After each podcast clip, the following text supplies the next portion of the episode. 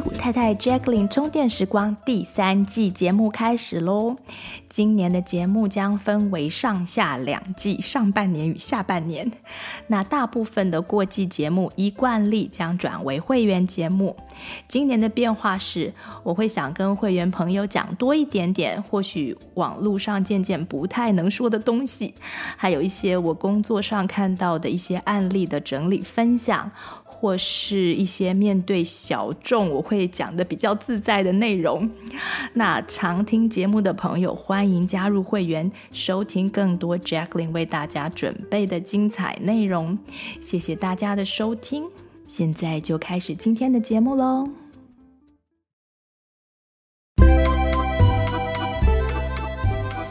Hello，大家好，我是 Jacqueline。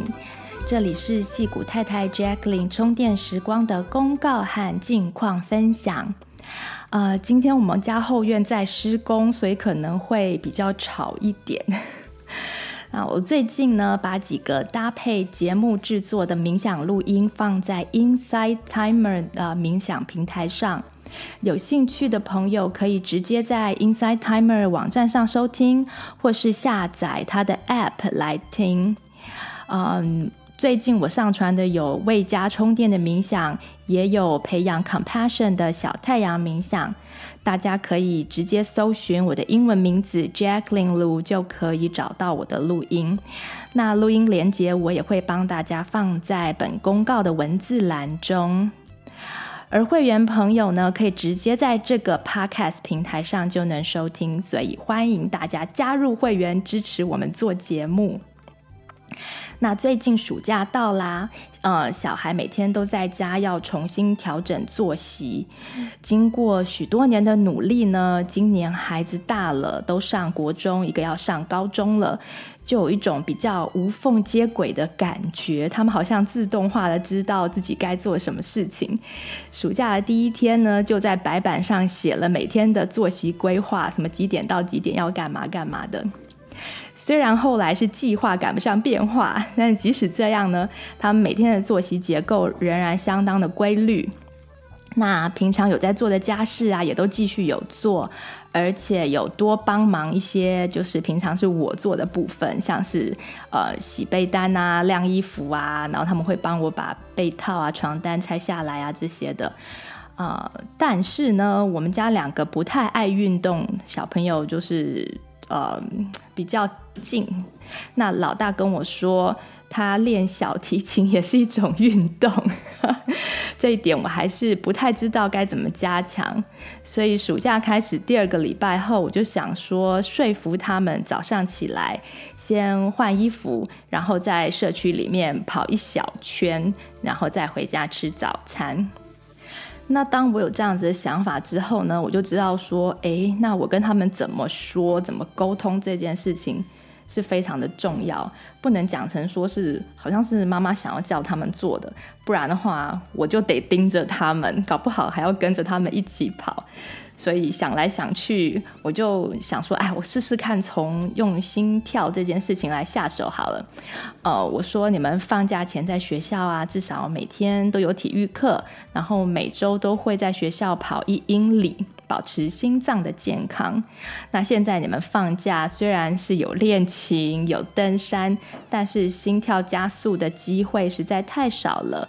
嗯，要不要每天早上就是去跑一小圈，就是可以让心跳 pump 到可能一百五、一百六以上，然后回家以后我就帮你们量脉搏，看看这样子有没有运动到心脏的效果。嗯，我大概是这样子讲的，然后没想到美眉就马上大叫说：“姐姐，我们去换衣服，要去跑步了。”他其实很不喜欢跑步的，所以我也有点讶异。但是我知道他很有健康概念，然后每次身体有什么小毛病，他都会很介意，然后很希望能够透过调整他自己的作息方式，能够让自己就是过得更舒服一点。所以，嗯，他可能听我讲了之后，他就觉得有这个需要。然后，然后之后呢，每天早上起来，我当然还是都要提醒。大家鼓励。不过呢，他们都会做，所以到目前为止，除了周末之外，一到五每天早上他们都会去跑一小圈，然后回家之后就是会呃量心跳这样子，觉得还蛮好玩的。那希望能够持续到开学。那另外我想讲的，可能也是家长会比较头痛的一个，可能就是呃小朋友使用那个 electronic device，就是像是电子产品啊、手机、三 C 产品这样子的时间的问题。那我等下稍微会多讲一点。那我自己呢，是今年五月开始就重新间歇断食 （intermittent fasting）。呃，之前我其实，在二零一七年搬到湾区以前，就开始一六八的这个间歇性断食，执行了非常多年。刚开始的时候，是因为可能年纪到了，你就觉得，呃，晚上吃下去的东西，好像到第二天其实都没有没有完全消化，你就觉得好像总觉得肚子胀胀，就是没有很舒服。然后我执行了很多年之后，就是中间有一年还一度可以到二十小时的断食，就是每天断食二十小时，到不吃早餐、不吃中餐，一直到差不多下午四点多，呃，才才开始吃一点点东西，然后吃晚餐这样子。那这个习惯呢，一直到疫情差不多第二年的时候就破功了。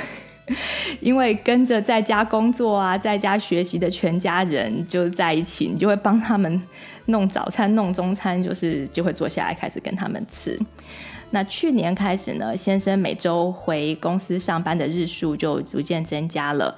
今年呢，他已经是天天回去上班了，所以我觉得我自己的不在不断食的理由越来越少了。所以我五月的时候又回去啊、做一六八。那这次开始就比呃很多年前就是开始的时候轻松很多，一下子就可以断十六小时不觉得饿。那我我知道有些小朋友他们你们如果说嗯血糖没有平衡的话，那一下子开始断食的时候可能会头昏啊那些的，那其实都不是很很。很对的一个现象，所以可能大家要把自己的血糖就是调到平衡之后，然后再进行断食。那这个呃，网络上有很多的资料，大家可以去找来看啊，，study 清楚了之后再试。那之后呢，我也会同呃找那些同样在做各种断食方法的朋友来上节目分享，因为现在就是没事就会听到朋友说。哎，我今天就是这个不吃，我今天正在断食。然后前两天还有一个朋友跟我说，他已经断食了七十几个小时了，那真是太厉害了。那我觉得，呃，年纪越来越大呀，这样这断食真的是一种很很方便的一种基本保养。嗯，吃吃的越多，吃的越勤，真的会让人家感觉到好像身体机能就变差，然后比较容易累。那另外呢，嗯，我们。家之前就是整修的工程嘛，在搬进来之后呢，还是断断续续的在进行。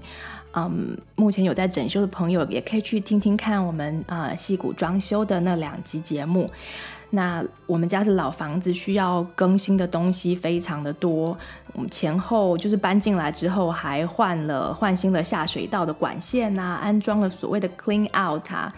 那那个是政府有补助的，然后我们旧的屋顶的部分漏水的地方补了几次还是不行啊，因为五十年前的结构是那种连连 plywood 都没有的，所以最后还是换了屋顶。然后暑假开始的时候呢，后院的那个 patio 也开始动工，整个找包商啊，设计庭院的过程也都相当有趣。那由于房屋整修的花费真的很庞大，所以我们今年暑假就没有远距离的旅行计划，我们都是附近走走。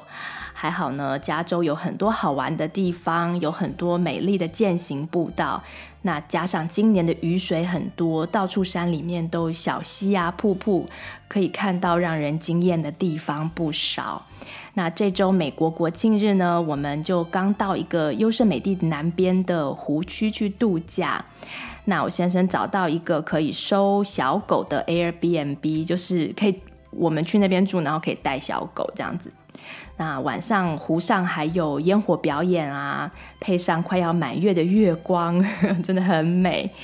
那在优胜美地与国王峡谷中间，有许多比较没有名气的一些人工湖，其实都蛮漂亮，而且蛮好玩的，就可以租船，然后玩很多水上活动啊、然后可以健行，很适合带。嗯各个年龄层的小孩去郊游踏青，那这些湖区的海拔都相当高，也很适合暑假去避暑。那最后 update 一下，就是关于 3C 的事情。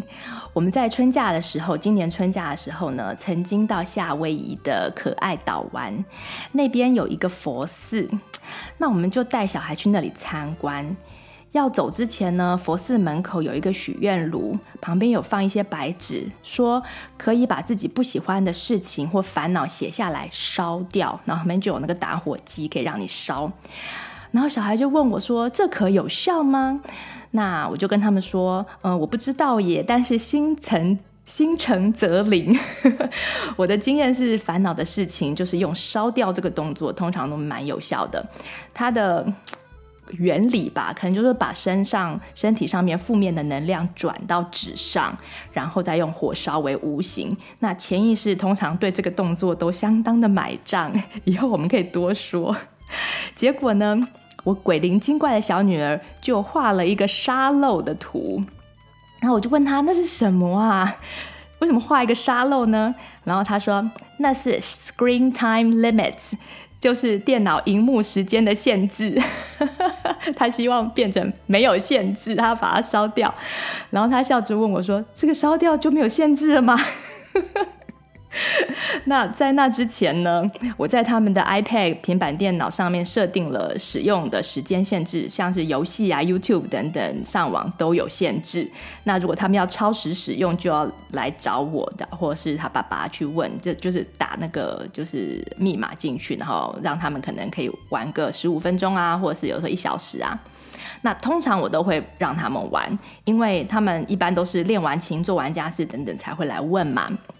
所以当时的规定是练一分钟就可以玩一分钟，所以他们那时候是练两个小时，每天练两个小时的琴就可以玩两个小时的 iPad。那在佛寺的那个仪式之后呢，那趟旅行回家，我就跟他们说，我的确可以拿掉荧幕时间的限制哦，你们可以试着自主管理。那之前是要练琴完才能玩，那现在就是你们自己决定是要。之前玩还之后玩就自己管理。那妈妈只有一个条件，就是如果一个礼拜的平均使用时间超过了呃规定的时间，那下一个礼拜我们就会呃一个礼拜恢复限制。结果呢，他们就是有的时候还是会超过一点，但是通常都不会太多。那所有该做的事情也都有做，所以我就持续的就一直让他们自主管理。那暑假开始之后，他们就答应说一天要练三小时的琴，包括钢琴和弦乐。那如果他们去上音乐课或是音乐夏令营，都可以算在那三小时之内。然后目前为止呢，状况都还不错。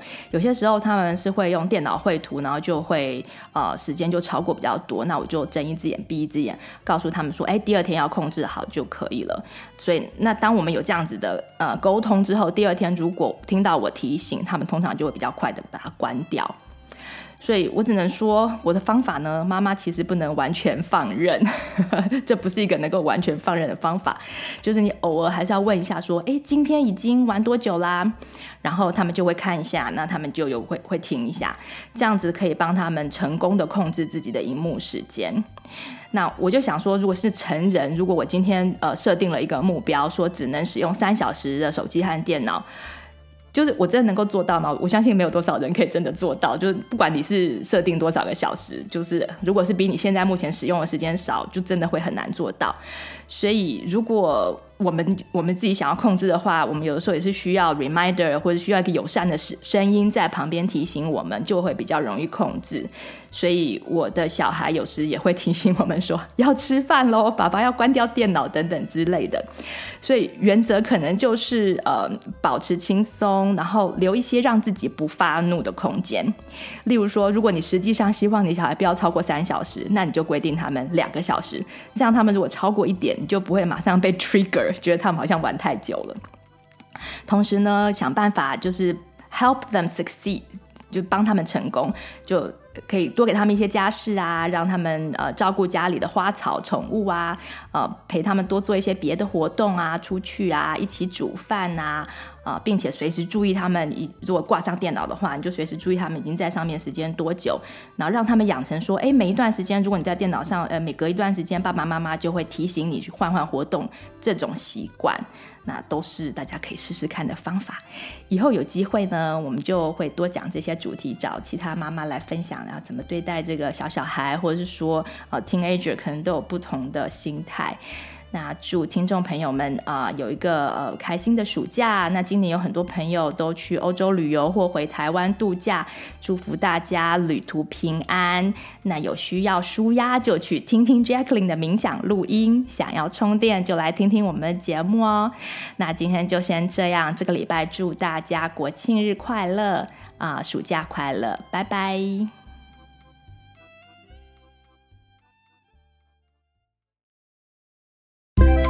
你喜欢今天的节目内容吗？欢迎推荐西谷太太 Jacqueline 充电时光的 Podcast 给你身边的亲戚朋友们，在你收听的播客平台给我们订阅、评分、点赞、留言和加油。有特别想听的主题，欢迎写信给我们，作为未来节目制作的参考方向。再次谢谢你的收听、分享和支持，我们下次再见，拜拜。